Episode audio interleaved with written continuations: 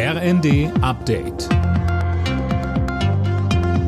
Stündlich neu. Auf den Punkt informiert. Ich bin Fabian Hoffmann. Guten Morgen.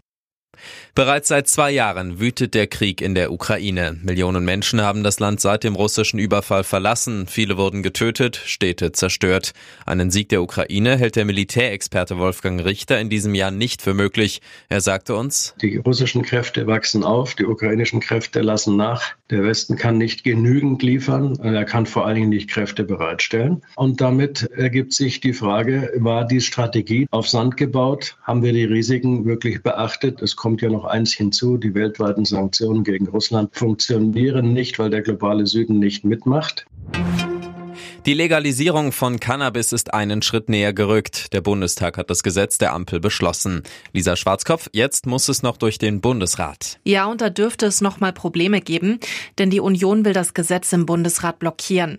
CDU, CSU sehen Kinder und Jugendliche nicht ausreichend vor der Droge geschützt und auch die Kontrollen werden kritisiert. Gesundheitsminister Lauterbach verteidigte das Gesetz hingegen erneut.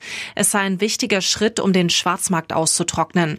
Kurzum, der Streit um Cannabis geht weiter. Noch ist unklar, ob das Gesetz dann wirklich schon ab April in Kraft treten kann.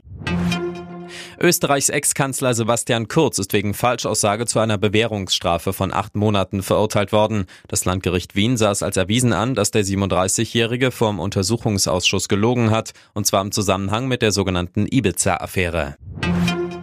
Sandra Hüller hat für ihre Hauptrolle im Film Anatomie eines Falls den César als beste Schauspielerin bekommen. Das ist sozusagen der französische Oscar. Auch für den richtigen Oscar ist Hüller nominiert. Die Preisverleihung ist dann in zwei Wochen. Bayer Leverkusen marschiert weiter Richtung Meisterschaft in der Fußball-Bundesliga. Der Tabellenführer fuhr gegen Mainz einen 2 zu 1 Arbeitssieg ein. Bayer ist nun schon seit 33 Pflichtspielen in Folge ungeschlagen und hat damit einen neuen Bundesliga-Rekord aufgestellt. Alle Nachrichten auf rnd.de